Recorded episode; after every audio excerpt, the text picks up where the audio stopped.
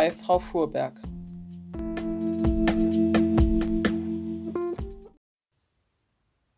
Als Frau Fuhrberg den Präsidenten traf. Es war Frau Fuhrbergs erster Langstreckenflug von Frankfurt nach St. Louis, wo ihre Cousine Nina wohnte, die kurz nach dem Krieg den amerikanischen Lieutenant Robert Brown geheiratet und mit ihm hierher gezogen war. Lieutenant Brown hatte seinen Armeedienst mit Auszeichnung beendet und war im Jahr zuvor zum Gouverneur von Missouri ernannt worden. Nina lebte das Leben, welches sie sich immer erträumt hatte. Doch Frau Fuhrberg war nicht gerade begeistert von der amerikanischen Lebensart.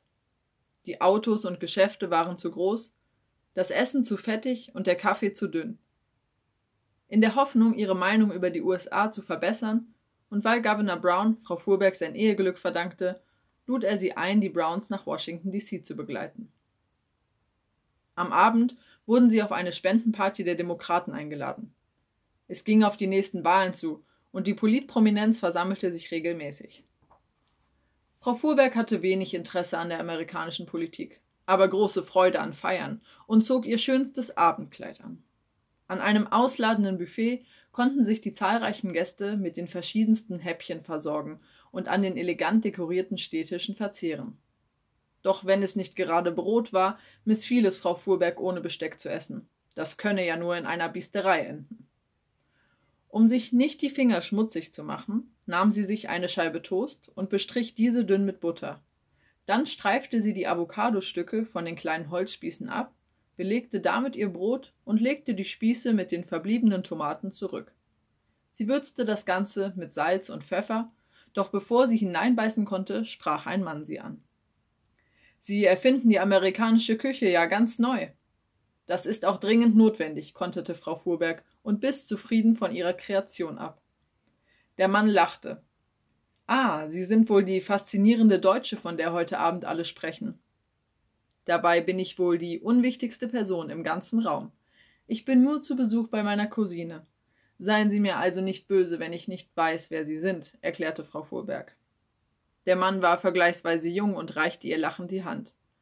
Ich bin der Senator von Massachusetts, aber nennen Sie mich doch einfach Jack.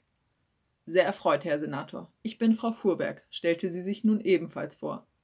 Sie hielt nichts von dieser amerikanischen Vertraulichkeit, gleich jeden Fremden beim Vornamen zu nennen. Sie sprechen hervorragend Englisch.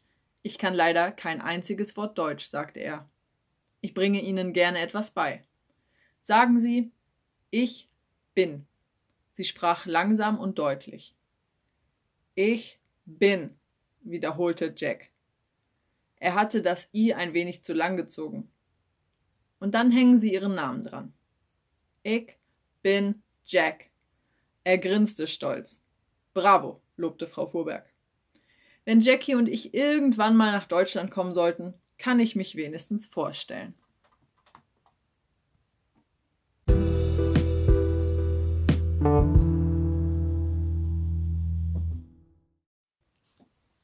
Als Frau Fuhrberg zur Schmugglerin wurde. Frau Fuhrberg hatte Freundinnen fast auf der ganzen Welt. Einige ihrer Freundinnen waren ausgewandert, andere hatte sie bei ihrer Arbeit kennengelernt und wieder andere auf einer ihrer Reisen. Nach ihrem Motto I Speak International redete sie immer fröhlich drauf los und konnte schnell neue Freundschaften schließen. Carolina eine besonders gute Freundin und ehemalige Arbeitskollegin von ihr lebte in Mexiko. Trotz der Entfernung und der hohen Telefonkosten schafften die beiden es, in Kontakt zu bleiben. Sie schickten sich lange Briefe und manchmal sogar Päckchen. Frau Fuhrbeck schickte ihr häufig Gummibärchen und bekam im Gegenzug dafür selbst angebauten und frisch gemahlenen Kaffee. Carolina lebte auf ihrer eigenen Farm zusammen mit sechs Hunden, die ihr zugelaufen waren. In ihrem letzten Brief schickte sie Frau Fuhrberg ein Foto von dem neu errichteten Gästehaus und der Einladung, sie doch bald einmal wieder zu besuchen. Die letzte Reise nach Mexiko hatte Frau Fuhrberg noch in bester Erinnerung. Es war etwa fünf Jahre her, da hatten sie und Carolina sich in Mexico City getroffen. Auf einem Markt hatte ein Dieb Frau Fuhrberg die Handtasche entrissen. Doch eine Frau Fuhrberg beklaute niemand so leicht.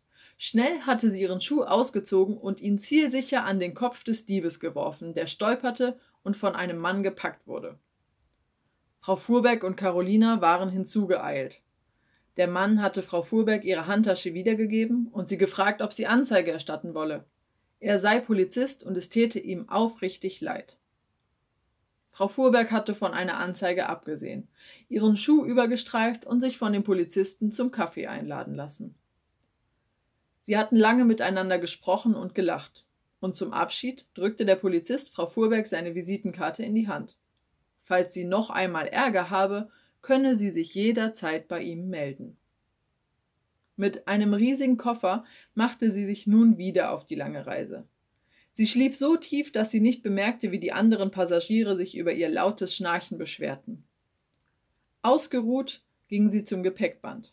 Gerade als sie ihr Gepäck vom Band ziehen wollte und sich in Richtung Ausgang begab, bellte ein Drogenspürhund ihren Koffer an. Drogen fand der Beamte nicht, aber dafür zehn Packungen Gummibärchen, zwei Pakete Bratwürste und drei Liter Currysoße sowie ein Schinkenbrot.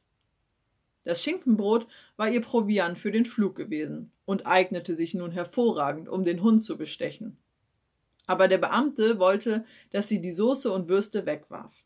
Weder ihr Spanisch noch ihr International reichten aus, um ihm zu erklären, wie sehr Carolina sich nach einer leckeren Currywurst sehnte. Also zückte sie die Visitenkarte von dem Polizisten und bat den Beamten, ihn anzurufen. Mit großen Augen wies er das zurück und sagte, es sei nicht nötig, den Chef einzuschalten. Frau Fuhrberg dürfe gehen und ihre Lebensmittel alle mitnehmen.